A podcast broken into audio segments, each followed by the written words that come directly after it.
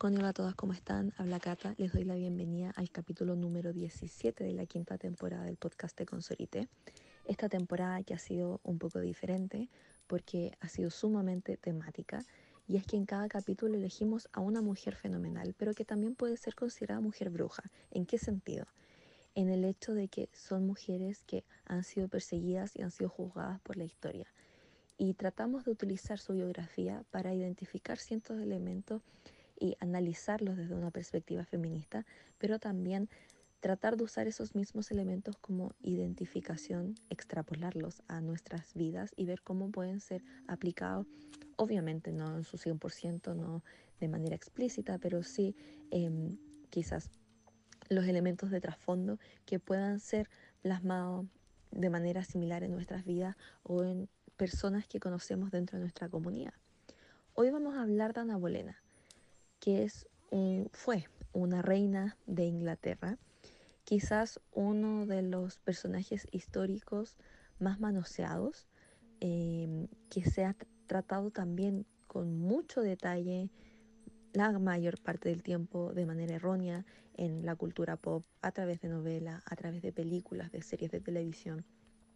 Y creemos que el personaje de Ana Bolena confluye en muchas caricaturizaciones que se hace de la mujer de manera consciente e inconsciente y que a pesar de que ella vivió hace muchísimos siglos, más de cinco siglos, creemos que de verdad su, su persona es un muy buen ejemplo junto con otros personajes históricos también que vamos a mencionar al menos de pasada, que también eh, caracteriz caracterizan esto, eh, pero de verdad si es que no la conocen, basta con que vean una película, dos películas de ellas, que hay muchísimas, y van a poder contemplar su historia. Así que esperamos que este capítulo les sea divertido.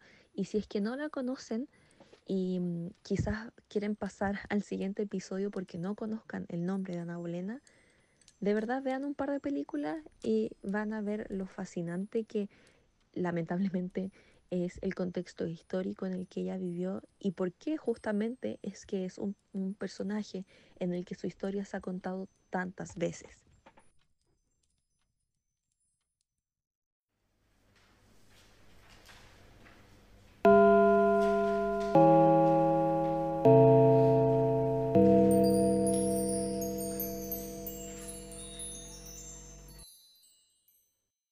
Hola a todas, todos, todos, ¿cómo están? Bienvenidas a un nuevo episodio de Te Consolité.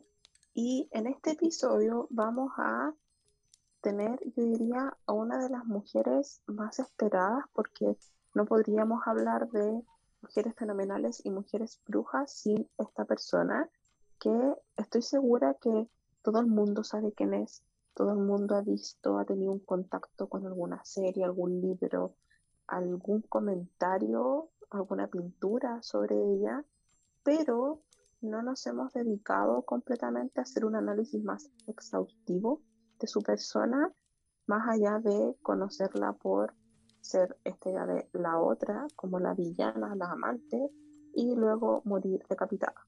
Y estamos hablando de Ana Bolena. Así que Cata va a empezar con la biografía como siempre y de ahí vamos a tomar algunos puntos claves de su vida para empezar a problematizar esta idea de por qué está esta demonización de estas como amantes que arruinan a sus parejas o arruinan instituciones, organizaciones, grupos, etcétera, y finalmente se las culpa por problemáticas mucho más estructurales que exceden sus personas.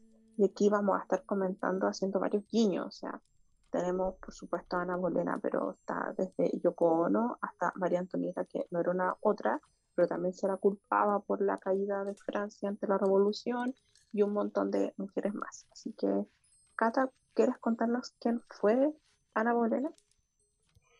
Sí, Ana Bolena es sin duda uno de los personajes históricos que son más hablados y rememorados en yo diría la historia, pero también en el último siglo, especialmente con la cultura pop. Y es que, lamentablemente, el que fue su marido, el funesto, el funable, no tuvo ningún aporte en su vida como rey, más allá que el hecho de haber separado la Iglesia católica del Reino Unido y haber creado la Iglesia anglicana. Y como se suele decir de que la razón de haber tenido la necesidad de hacer esta iglesia fue para poder casarse con Ana Bolena, hace que inmediatamente este que es sin duda uno de los reyes, no sé si más importante, yo diría que no es importante, sino que más bien conocido de la historia de Inglaterra, que sin dudas es la monarquía como más estable, popular y conocida de toda la historia de todas las monarquías que han existido.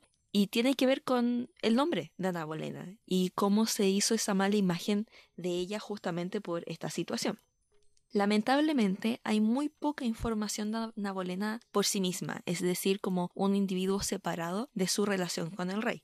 De hecho, hay informaciones tan importantes como, por ejemplo, el año de su nacimiento, que es sumamente discutido la exactitud del periodo de su posible fecha de nacimiento. Imagínense que se cuestiona si es que fue el 1499, pero hasta podría llegar a ser 1512, o sea, tres años de diferencia, aunque los últimos historiadores han precisado que puede ser entre 1501 y 1507.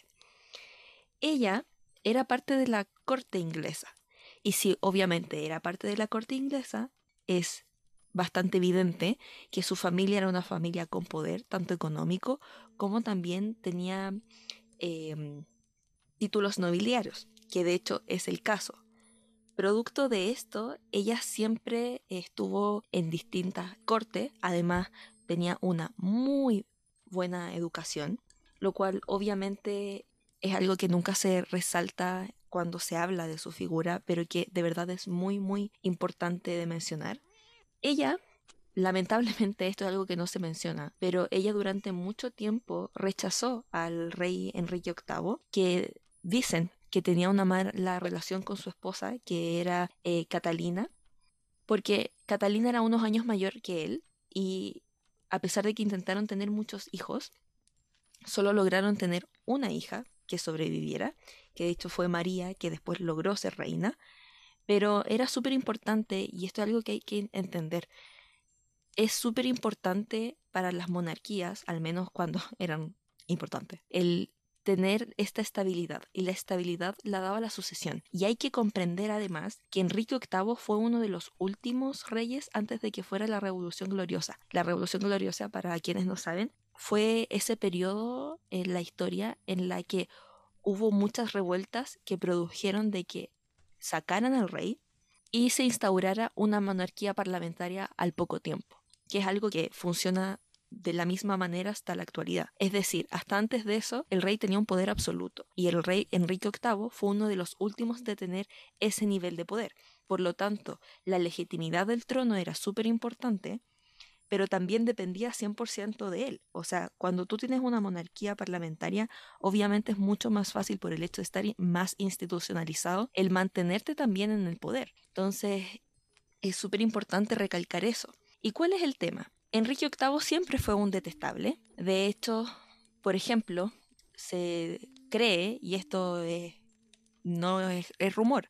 O sea, se han hecho exámenes ah, como póstumos a, los restos de los hijos de Enrique VIII y todos muchas de, de, los hijos y de las hijas han tenido sífilis, pero de la, esta que es hereditaria, esta que es como de nacimiento. Y se cree que justamente por el hecho de él de tener enfermedades venéreas, podría haber provocado justamente que todas sus parejas, ya sean sus esposas como sus amantes, tuvieran tantos abortos.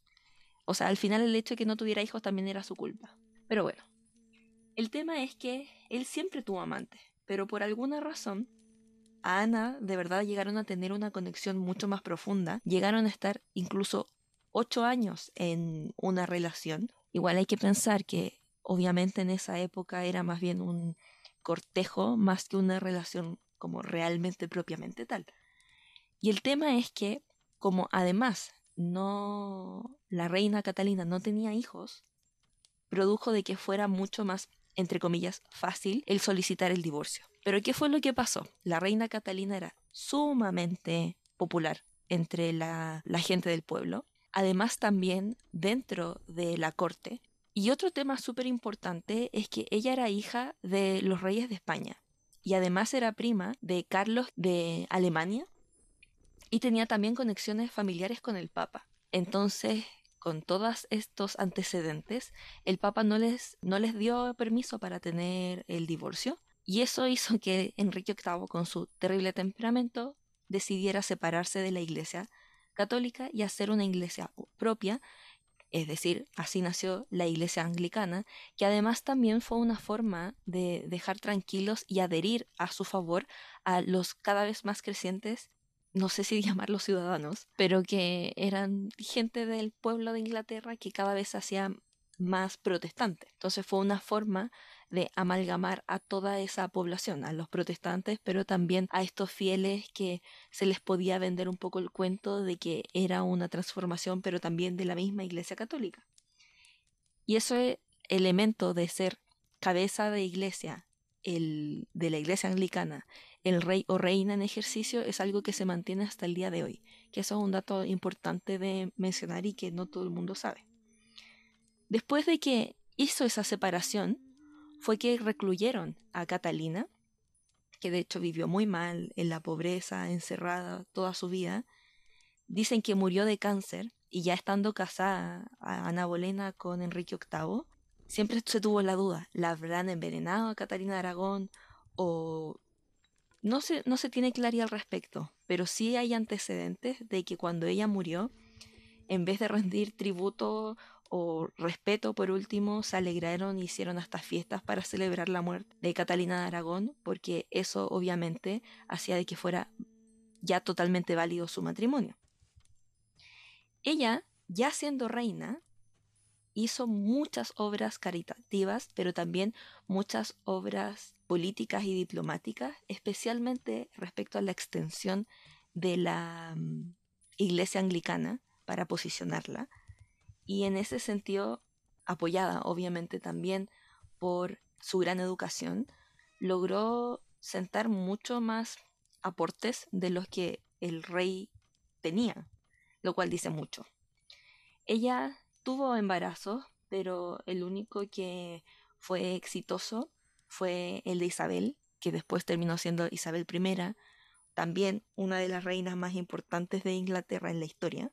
Y ella una de las razones por las que finalmente pasó a ser detestada y acusada por el rey fue por acusarla de infidelidad. Obviamente aquí no podemos tener ninguna certeza porque todo esto está hecho en base a rumores, pero también en base a las acusaciones que confabulaban los distintos hombres de la corte justamente para lograr sacarla del lado del rey. Y es súper triste porque a ella la ejecutaron. De hecho, hasta el día de hoy eh, su figura es muy mencionada justamente por eso. O sea, ni siquiera Catalina de Aragón, que fue como de verdad era un estorbo para Enrique VIII, fue asesinada directamente. A Ana Bolena le hicieron un juicio, la trataron desde bruja y bruja me refiero a nivel Inquisición, hasta de infiel y un montón de otros apelativos sumamente negativos, la condenaron y la mataron en la Torre de Londres. Lamentablemente, a pesar de que ella fue, tuvo muchos aportes y también muchas cosas que fueron muy buenas, lo que se recuerda de ella tiene mucho que ver con esta imagen negativa de lo que fue la imagen de ser la destructora de hogar, podríamos decir, pero también eh, lo radical que fue, lo caprichoso de crear una iglesia solo para poder casarse con el rey. Entonces, es súper entendible por qué elegimos esta figura. Es muy fácil encontrar mujeres en la historia en las que realmente quienes tomaron las decisiones fueron los hombres y quienes debían, por ejemplo, en este caso, ser fiel o ser fiel a la iglesia, ser obediente a la iglesia, por ejemplo, era el rey. O sea, no se le puede echar la culpa a otra persona. De hecho, para que vean lo detestable que era, el rey apoyó la idea de que ella era bruja porque era la única forma de decir de que no era su culpa al final. o sea, ella me hechizó y porque yo estaba hechizado, me fui con ella. Entonces ya con ese, esa pequeña reflexión, eh, vamos a empezar a hablar primero de todos estos elementos malos, entre comillas, podríamos decir, que desde un punto de vista feminista quizás ahora en la actualidad son sumamente repudiables por la poca solidaridad femenina que contenían, pero que también, a pesar de que lo vamos a mencionar, queremos tratar de analizarlo también contextualizándolo a cómo eran las cosas en esa época, que siempre es un ejercicio que hay que realizar. La única forma de hacer comparaciones que sean lo menos como insidiosas y negativas es haciendo esta contextualización previa, ¿cierto?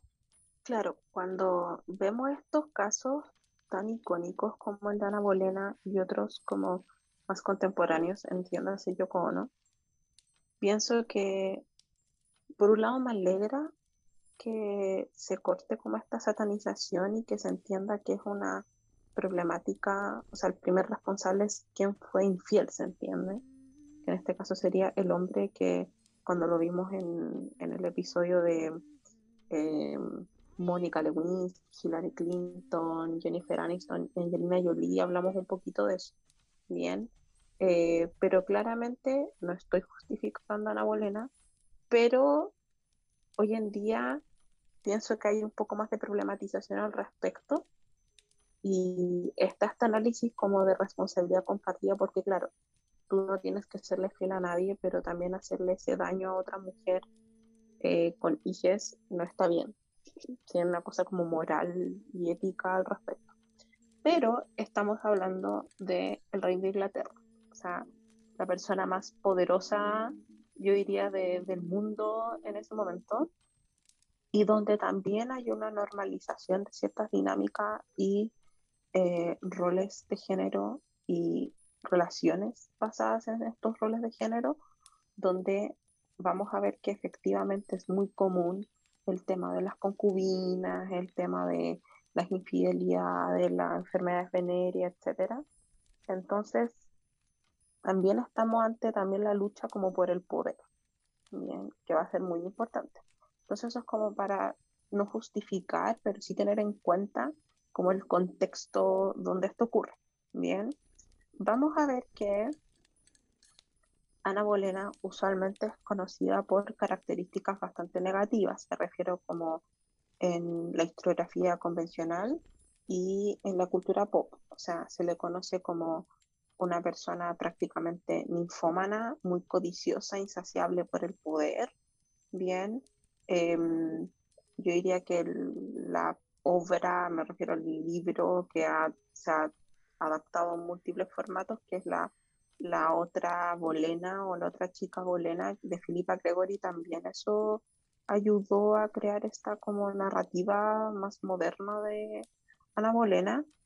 Siempre van a ser como, yo diría, binarismos en el caso de ella, como que no hay intermedios.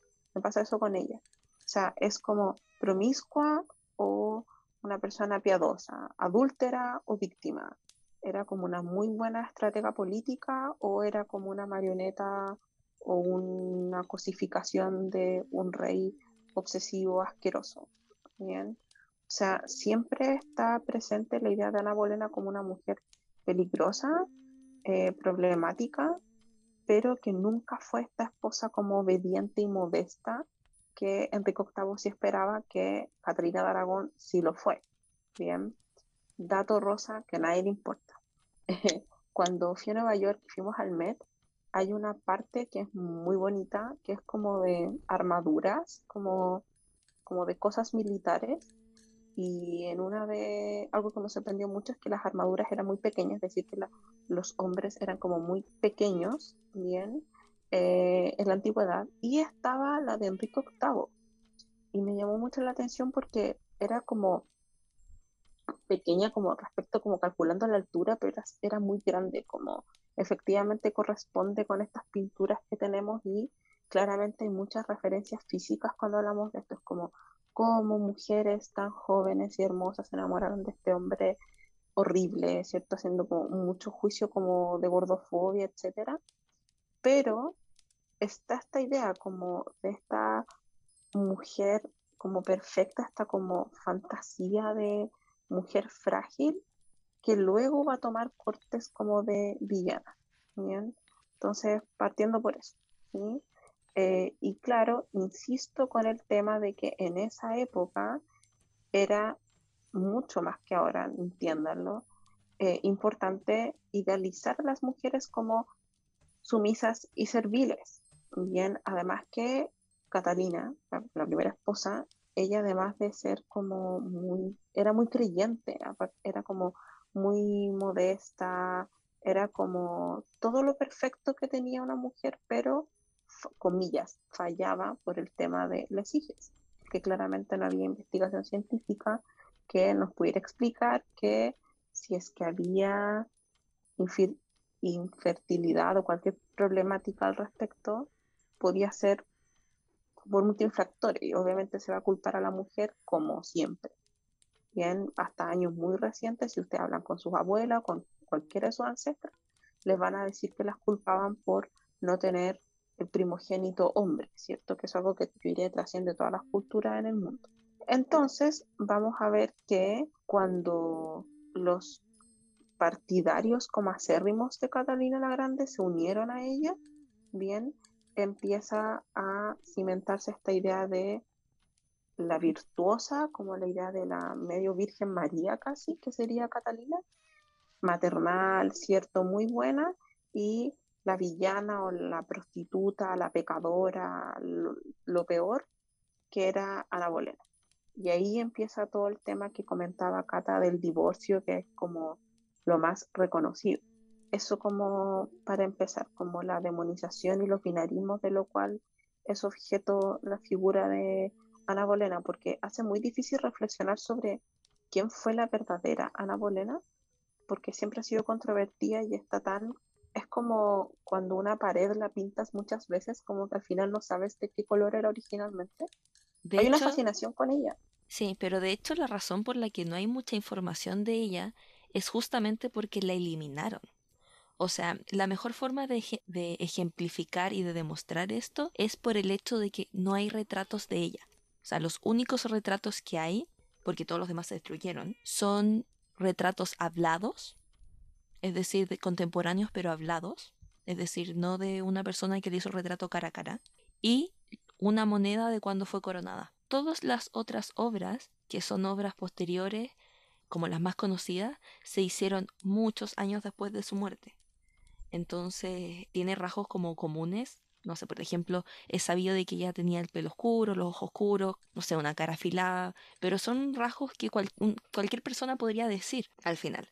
Entonces, mucha de su vida, lamentablemente, no hay registro porque lo hicieron desaparecer, lo que dice mucho de la situación y lo que queda es lo que decían otras personas de ella que usualmente eran opiniones negativas, obvio, porque eran opiniones negativas o de un lado de los que apoyaban a Catalina de Aragón o también del otro lado de toda esta mala fama que intentó hacer Enrique VIII cuando como previo y durante el juicio para poder eliminarla. Entonces, obvio que es súper fácil que mantengamos esta imagen demonizada de ella si es que los únicos como registros históricos o como estas fuentes históricas que tenemos, especialmente las directas, son cosas que de personas que al final eran sus enemigos. Entonces es obvio tener que, que eso es lo único que nos haya llegado de ella.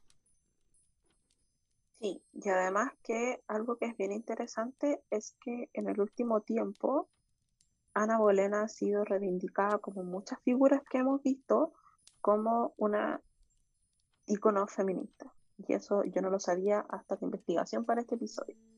¿Por qué digo esto? Porque estamos hablando de supuestos. No tomen esto como que es la verdad absoluta. Se dice que efectivamente eh, Ana Bolena tenía como un temperamento muy fuerte que no se ajustaba como a las normas tradicionales de la corte eh, sumado a que era como la recién llegada, bien, entonces ese sería también parte de los motivos que llevó como al quiebre, podríamos decir, de la relación con, con Enrique. Y bueno, también está el tema de que aparece James, eh, no sé si se pronuncia como Semois o Simul en inglés, con el tema del, del tema del hijo, esta obsesión que tenía este señor. Bien. Entonces, vamos a ver que se dice que cuando ella era adolescente, bien, como siempre fue como dama de honor, estuvo en distintas como cortes, piensen en Bridgerton, ¿no? estas como series que vemos usualmente esas dinámicas, y que em, ella habría estado como expuesta a literatura que podríamos llamar progresista como de la época, o sea, donde se hablaban temas como políticos, legales, de derecho, etcétera. Bien, que ella habría tenido como acceso a esa literatura y que esa literatura la habría influido, bien, porque eh, su familia sí tenía rangos, bien, no, ella no era una persona como que viniera de la, no era pobre, ¿se entiende? Entonces, vamos a ver que eh, se le conoce también como reformista, porque, claro, está esta idea de que el anglicanismo empezó por el tema del divorcio y el Vaticano y todo eso, pero ella también era como muy activa respecto a su apoyo a la iglesia protestante y que las personas comunes tuvieran acceso a la Biblia y las enseñanzas eh, de la fe. Bien. Y eh, también se dice de que, em, o sea, también ella se, habría resistido como harto tiempo como a este cortejo que vamos aquí a llamar acoso de Enrique VIII para eh, vincularse con él. Bueno, hasta el tema de la hermana, ¿cierto? De María, que hay, hay varias como películas y, y cosas así al respecto, ¿bien? Y que em, literalmente, o sea, ella estuvo ahí para iniciar esta reforma, que no solamente es religiosa, chiques, es una reforma política, ¿bien? Tiene una trascendencia política enorme, ¿bien? Y que eh, también está en el contexto que decía Cata como de la, eh, podríamos decir, la Inquisición y esta como cacería de brujas de la cual ella fue objeto eh, posteriormente, ¿bien? Em, también vamos a ver que en esta acusación de la que ella es víctima para eh, su muerte, no solamente fue eh, acusada de bruja, sino que fue acusada de adulterio, incesto y alta traición. O sea, todos los crímenes que ustedes puedan encontrar en la vida, en esa época ella lo sufrió. Bien.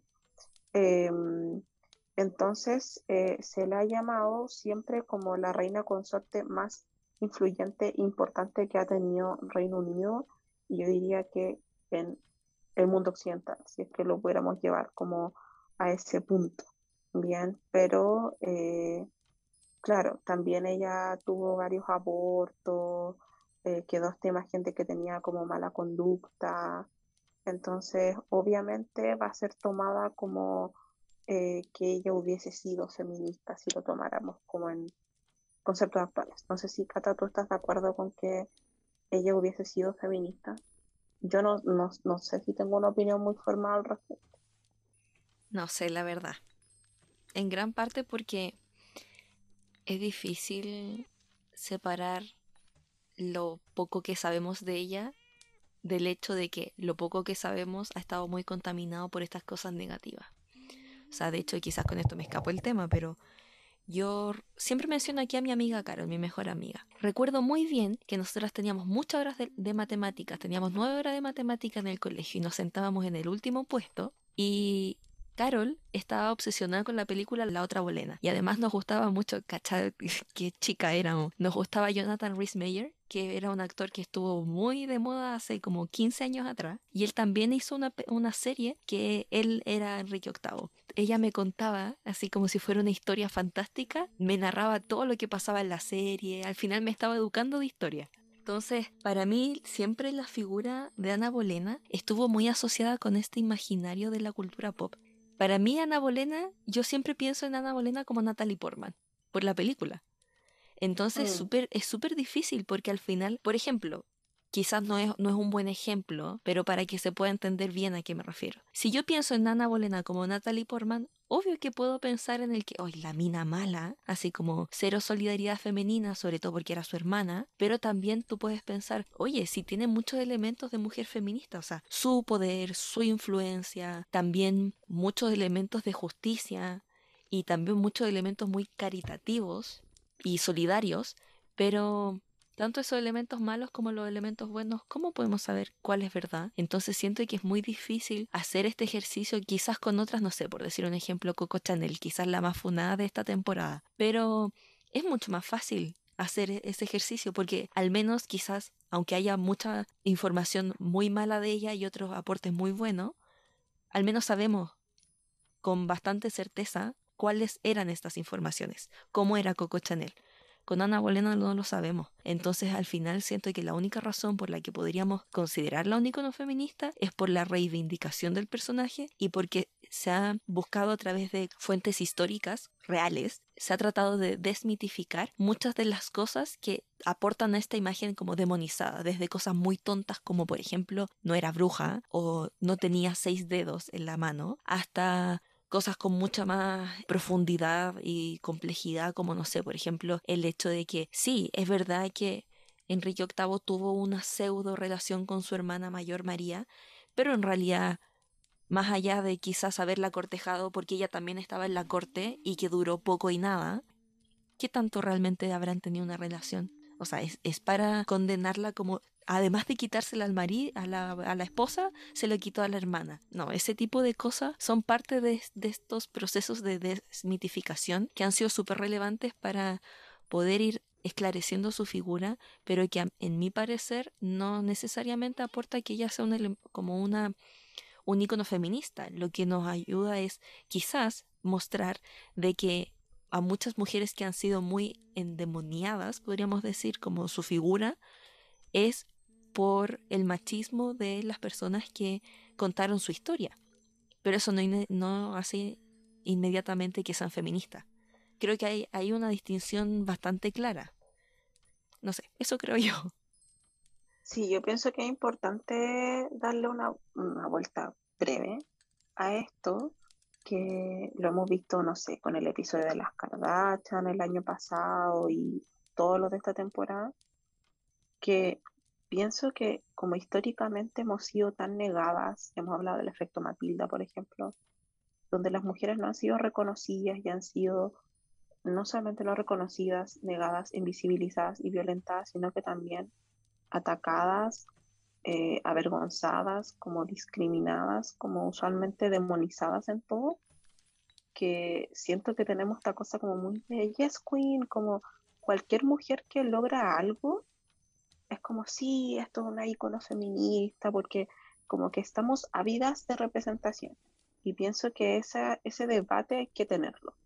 No porque una mujer logre algo, que obviamente hay que celebrarlo y aplaudirlo, te hace feminista, porque también puede conllevar la explotación de otros, o que no te lleve necesariamente, porque el feminismo también se trata de no solamente lograr cosas y empoderarte como esta lógica del girl boss, sino que también promover la igualdad, la equidad y la liberación de todas las mujeres. Entonces, Ana Bolena, más allá de ser como rebelde para su época y que también se habla mucho del tema del consentimiento, de que ella habría como exigido que Enrique VIII le escribiera cartas escritas de puño y letra, que ella habría accedido cuando eh, por primera vez intimaron y ese tipo de cosas, ya está bien, pero eso hace de que efectivamente ella tuviera como una visión de justicia.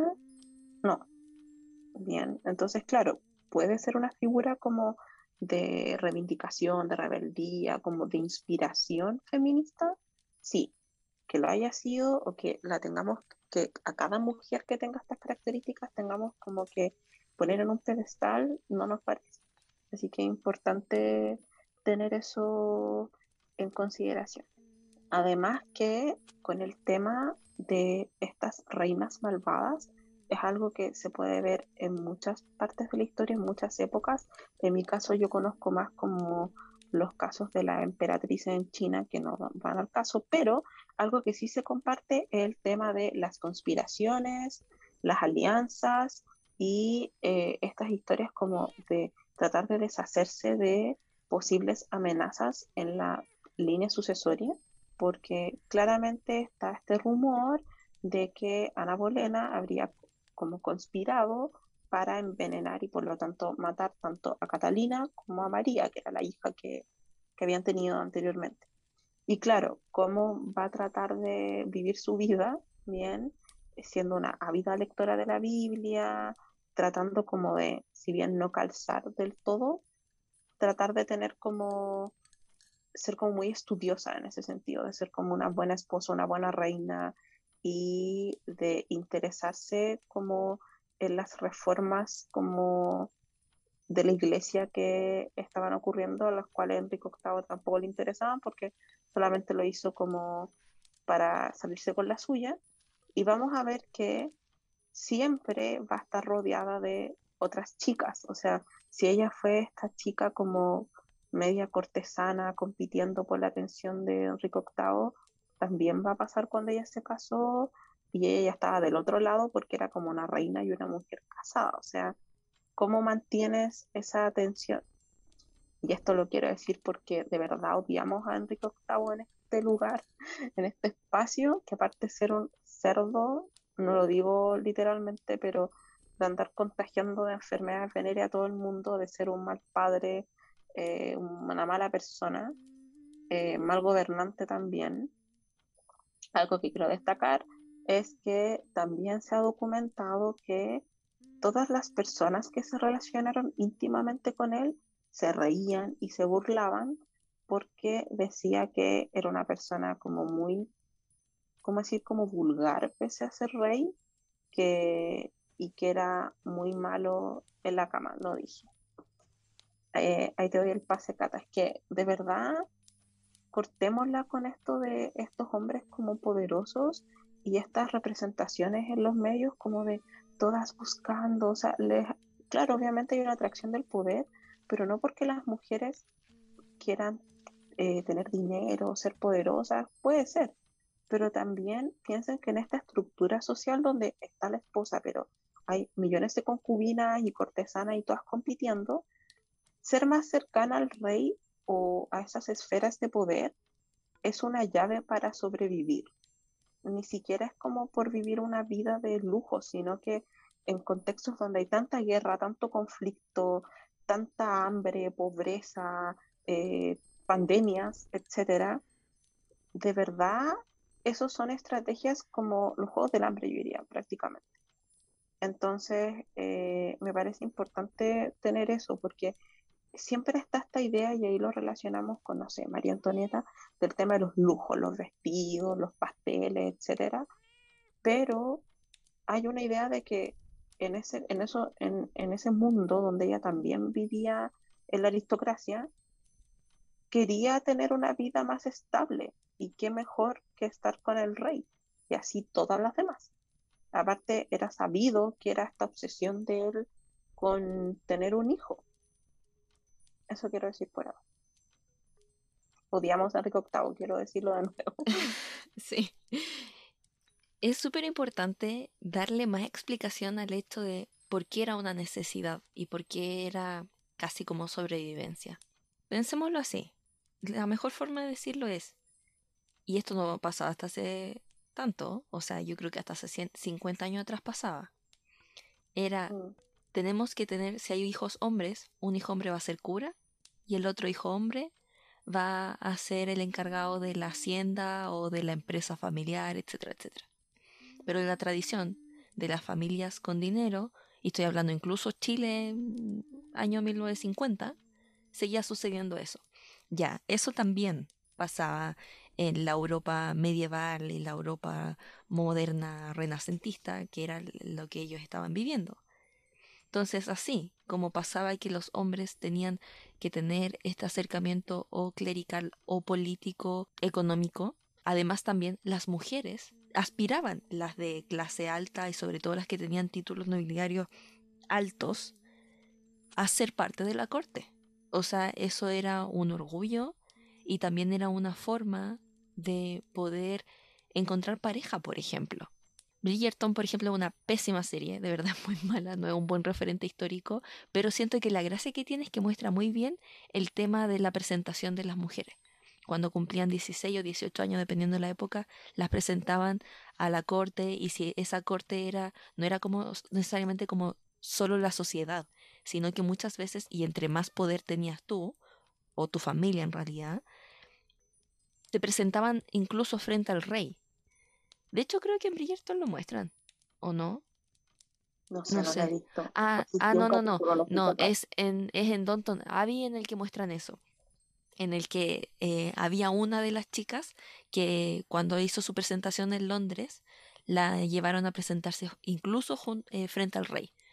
Entonces, era normal, lamentablemente, que la mayoría de las mujeres jóvenes que pertenecían a esta clase social alta aristócrata estuvieran sometidas a ese ambiente.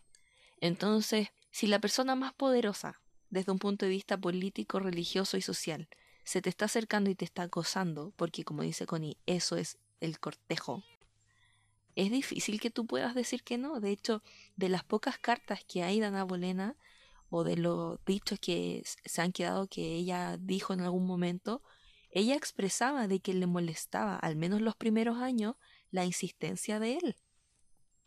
Creo que eso es algo importante de mencionar y de contextualizar también. Es mm. triste. Sí, y de hecho quería decir algo como para ir andando como en su final, que es esta cosa de que se nos ha enseñado históricamente a competir entre nosotras para sobrevivir. Em, ¿por qué ella era tan odiada? Además de, del hecho de ser la otra, ¿cierto?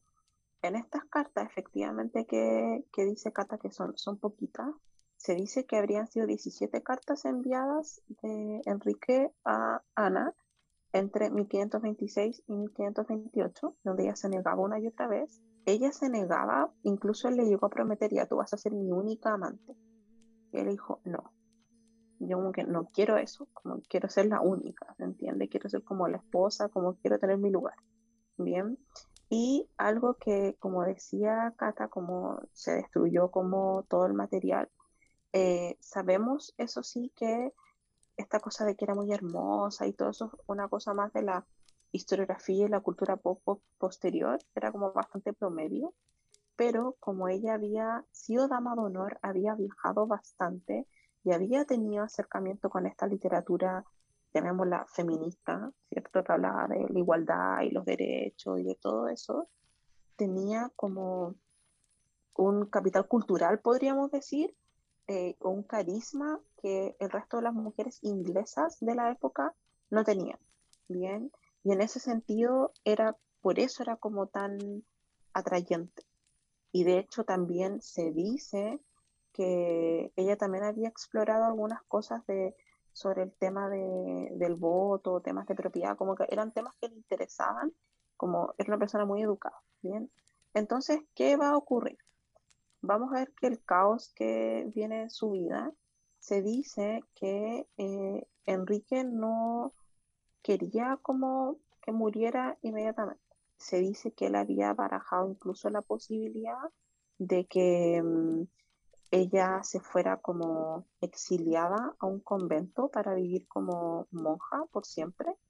No olvidemos que Enrique VIII tuvo varias esposas, ya ni me acuerdo cuántas fueron. seis. seis y mató eh, a la mitad. El tipo es un femicida, de verdad tratémoslo por lo que es. Sí. Entonces vamos a ver que se genera como un pánico colectivo porque empiezan muchos arrestos, ¿bien? El tipo enloqueció, lo que quería era estar con Jane y tener un hijo y deshacerse de, de, Ana, ¿cierto? Y vamos a ver que son las propias damas de Ana, dentro de las cuales estuvo Jane en su momento, quienes como también para salvarse la denunciaron. Bien, o sea, la gente no la quería, entonces era un target fácil como mm, poder decir, sí, ella es bruja, sí, ella ha hecho esto, ha hecho, cometido como todos estos crímenes, y ella se había quedado sin red de apoyo. Ella tenía tíos, duques, etcétera, que tenían mucha influencia, pero llegó a un momento donde estaba solo ella y el rey, que no tenía nada. O sea, de hecho, eh, su papá no hizo nada, su hermano, que era George eh, Bolena, también fue como tomado preso, porque también ahí se le acusó de haber tenido como, se inventó que habían tenido una relación incestuosa entre los dos hermanos, etcétera, se detuvo a mucha gente, entonces literalmente fue como una redada.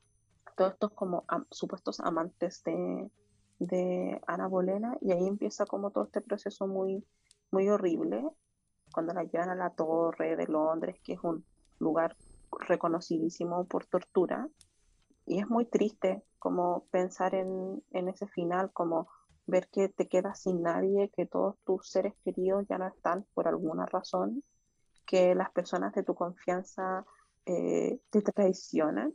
Bien, esto es súper importante. Y lo otro es que técnicamente su juicio como para morir no fue estrictamente de brujería, sino que por eh, conspiración para traicionar y matar al rey, que será como el cargo como traición a la nación, o sea, como el peor cargo del mundo. Y eso fue como la causa fue agravada por el tema del adulterio, del incesto y que en ese marco habría hecho estas prácticas como de brujería. Bien. Y em, claro, el tema es que nunca sabremos si efectivamente ella tuvo amantes, si es que hacía cosas, nunca lo vamos a saber, pero eso no pierde el punto. O sea, todo lo que ella tuvo que vivir, pese a que ella hizo, podríamos decir, una mala acción respecto a su vida pasada, no era justo que fuera acusada injustamente con esa gravedad, ¿se entiende? Eh, porque estamos hablando de acusaciones súper complejas al mismo tiempo, ¿bien? Y de hecho juzgaron a todos sus comillas amantes, todos eran condenados, ¿bien? Y claro, y si todos eran condenados todos eran culpables, obviamente ella también. Y de hecho fue el mismo Enrique VIII el que trajo al verdugo para, de otro lugar para decapitar a su esposa. Fue el mismo. Em, y dicen que le habría pagado mucho al verdugo porque venía como de otro lugar lejano, como que tenía eh, fama de ser un buen verdugo. ¿bien? Entonces, ¿qué es lo que va a ocurrir con su cuerpo? Trigger warnings, porque esto es como corazón valiente, bastante fuerte. Bien vamos a ver que su cabeza y su cuerpo fueron colocados en un cofre de flechas que fue eh, desechado y enterrado en una cripta en la capilla de la Torre de Londres, pero em, se dice, y esta es como una leyenda, de que em, al morir ella había quedado con los ojos muy, muy abiertos y tenía los ojos muy negros. Entonces estaban como muy fijos, ¿bien? Entonces dicen que eso eh, habría como perseguido un poco a Enrique VIII, como que le había quedado esa imagen, y que otras personas también pensaban como que esta cripta estaba como embrujada. Bien.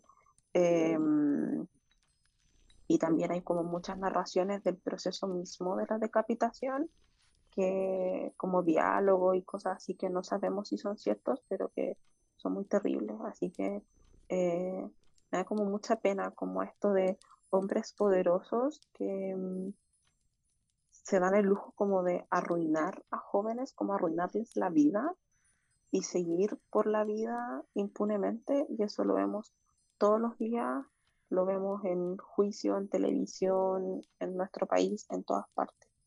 Eh, y te das cuenta que esto, aunque haya ocurrido en el siglo XVI, sigue pasando hasta pleno siglo XXI.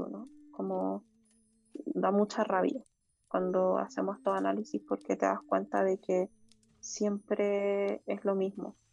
Bien, porque al final, claro, ahora ha sido esta idea que hemos discutido otras veces que mujeres investigadoras han como eh, recabado más información y han reivindicado su figura, pero siempre en el mundo y en la opinión pública común va a ser recordada como una agitadora religiosa, como una adúltera, como una calculadora, eh, como la peor persona que rompió todas las reglas para bien o para mal, bien, eh, que dividió eh, y amenazó con destruir el país, ¿cierto? Políticamente y Europa también, considerando cómo funcionaban las casas reales en esa época, porque como decía Cata, todos eran primos.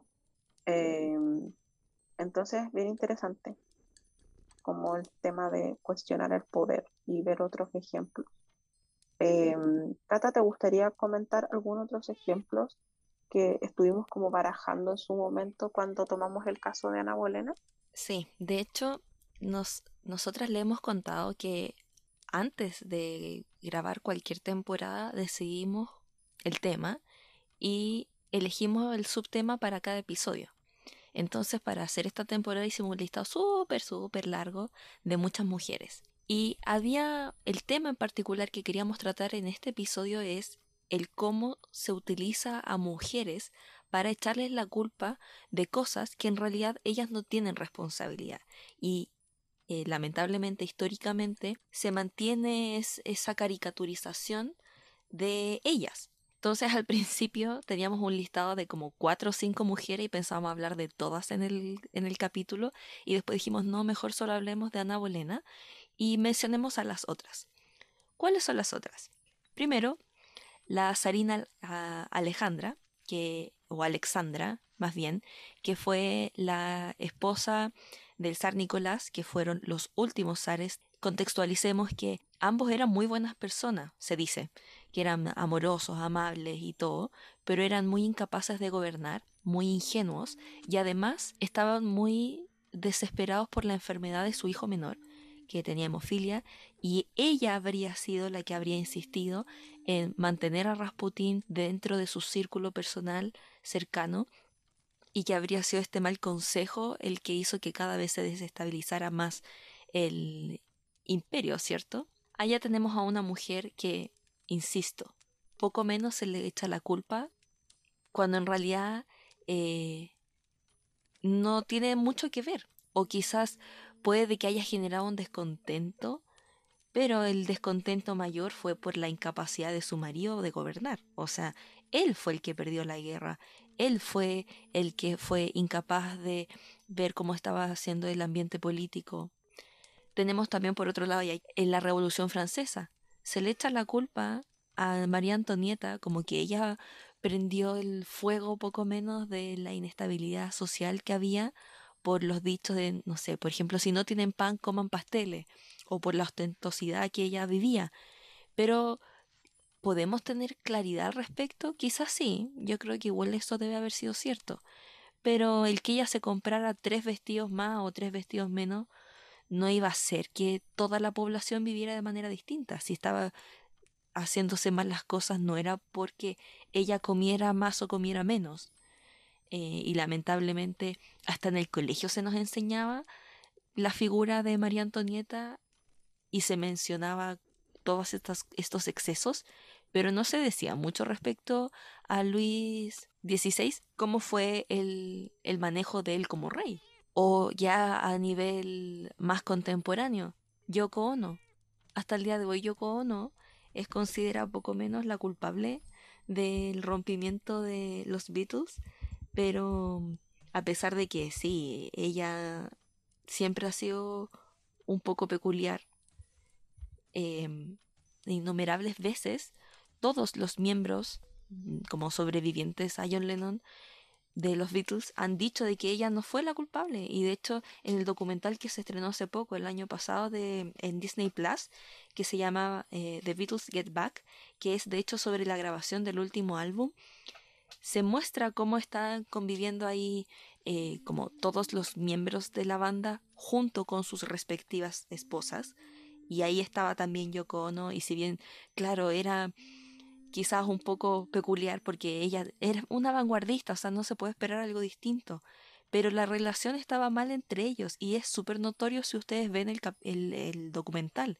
Y es tan triste pensar que todos los otros miembros han dicho innumerables veces que no es culpa de ella y teníamos que verlo con nuestros propios ojos en un documental que mostraba su día a día para recién empezar a creerlo.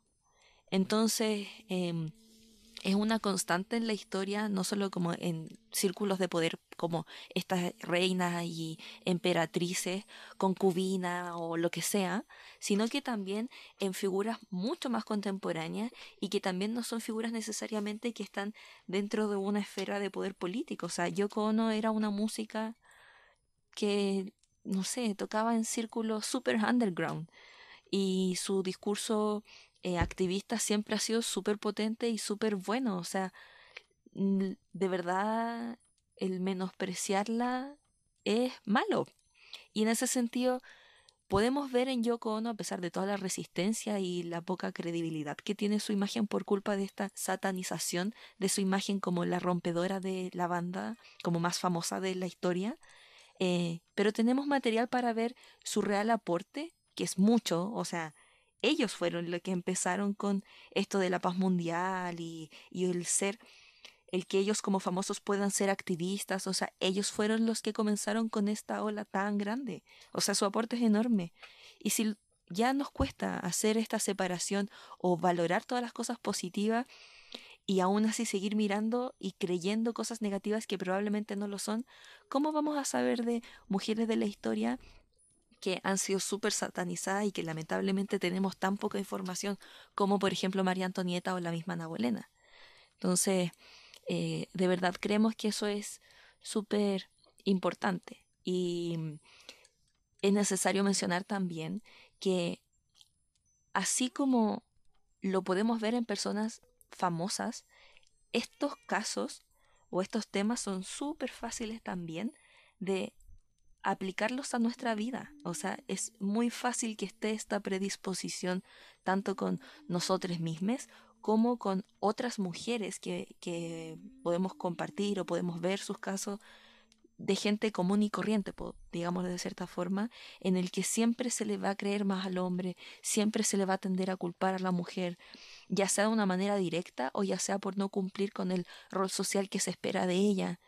Entonces, claro, quizás ya no creemos, por ejemplo, en el que si una mujer no se embaraza es porque, no sé, la mujer tiene mala predisposición o lo que sea, porque ya obviamente eso nos parece ridículo. Pero solo desde un punto de vista de, no sé, planificación familiar, se le sigue echando la culpa a la mujer. Entonces, así como está ese ejemplo, hay miles en el que este fenómeno se puede ver replicado en todas las personas o todas las mujeres del mundo. Sí, y en ese sentido queremos como, bueno, destacar también que yo conozco una gran artista. Yo sé que la gente se ríe de ella porque es una persona muy eh, pero como su mensaje, o sea, su intelectualidad es muy, muy fuerte. Quiero dejarlo como nota. Y para terminar este episodio queremos hacer, esto más bien no, no vamos a hablar de aquello, pero es como una lista de las representaciones en las artes escénicas que ha tenido Ana Bolena. Vamos a ver que es en el siglo XVII donde aparece Ana Bolena por primera vez en una obra.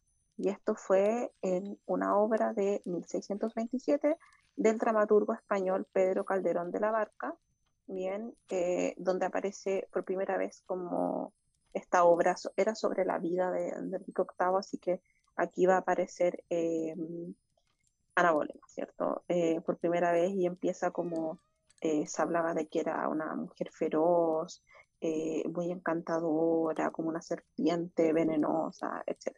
Bien. Luego vamos a tener una posición un poco más neutral por parte de Shakespeare, ¿cierto? en la famosa historia de la vida del rey Enrique VIII, todo es verdad, de 1613 Bien, aquí tenemos otra representación también. Em, son como las dos primeras, podríamos decir como importantes. Bien. Luego nos vamos a saltar a la otra época posterior de, distintas obras que van a aparecer y eh, ya cuando se habla como del siglo de las luces, ¿cierto? De la ilustración y todo eso, cuando ya las mujeres empiezan a tener un poquito más de protagonismo en el ámbito intelectual y empieza a gestarse lo que va a ser la agenda de derechos por la mujer. No olvidemos em, la publicación de la Declaración de los Derechos de la Mujer y de la ciudadana de Olympe de Gougois en 1791. Probablemente pronuncie su nombre horrible, lo siento, pero saben qué, qué texto es. Y eh, la Revolución Francesa y todo eso. También está Mary Wollstonecraft, ¿cierto? Con Vindicación por los Derechos de la Mujer. todo ese contexto hace que empiecen a aparecer algunas obras y libros por ahí, ¿cierto? Y tenemos em, las memorias de la vida y la muerte de Ana Bolena, reina del rey Enrique VIII, de 1821, por Elizabeth Wenger, que fue la primera novela completa dedicada íntegramente a Ana Bolena, y es la, yo diría, la única obra registrada hasta ese momento con una visión como positiva, podríamos decir, em, hacia ella. Bien, eso es importante porque lo escribió una mujer y eso no, no es menor. Bien. Luego tenemos otra obra de Agnes Strickland de 1840, Vías de las Reinas de Inglaterra, y ella escribió sobre Ana Bolena de forma también muy negativa, bien, como de que carecía de delicadeza femenina, que se pasó de la raya, de que era trepadora, que sembró como un torbellino en Inglaterra, esa era como una visión negativa. Bien. Em, luego tenemos eh, otras memorias de Enrique VIII de Inglaterra de Henry William Hebert de 1855, que ahí es como lo peor que se escribe de ella, ¿cierto? Y empieza esta eh, narrativa que es como la que vimos entre Jennifer Aniston y Angelina Jolie, literalmente eso, pero en esa época, esta batalla como entre Catalina y Anne, este como, como la buena y la mala, ¿cierto?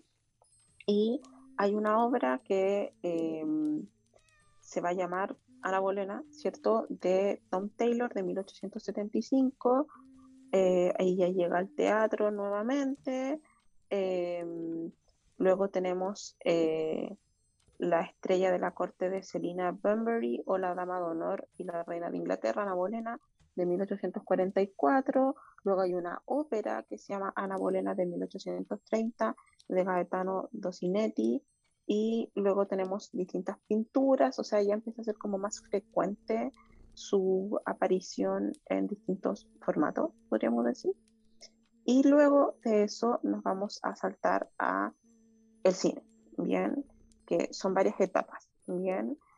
Tenemos eh, algunas obras, algunas como intentos, pero eh, la primera película, podemos decir como famosa, se llama Ana Bolena de 1920, ¿cierto? Que las fotografías son muy bonitas, así que búsquenlas también.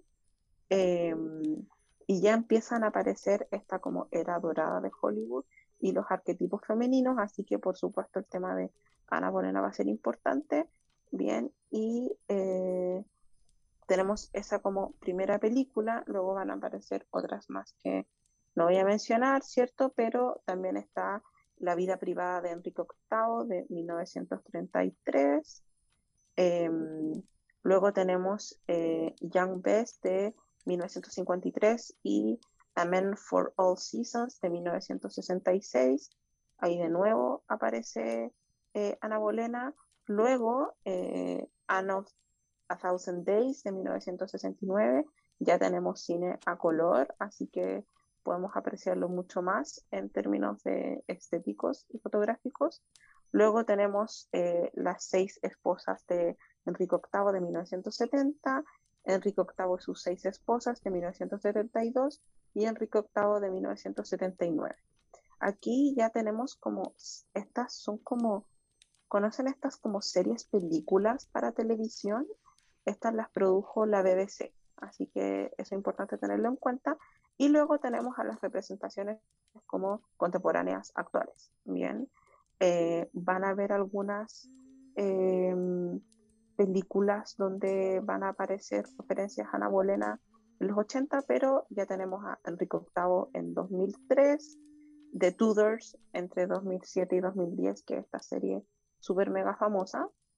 Y em, me gusta mucho que hayan elegido como a Natalie Dormer porque, Dormer, perdón, porque después apareció en Game of Thrones. Pienso que eran como personajes como calzados para ella. Bueno, Y luego tenemos eh, la otra bolena, la de Natalie Portman, ¿cierto?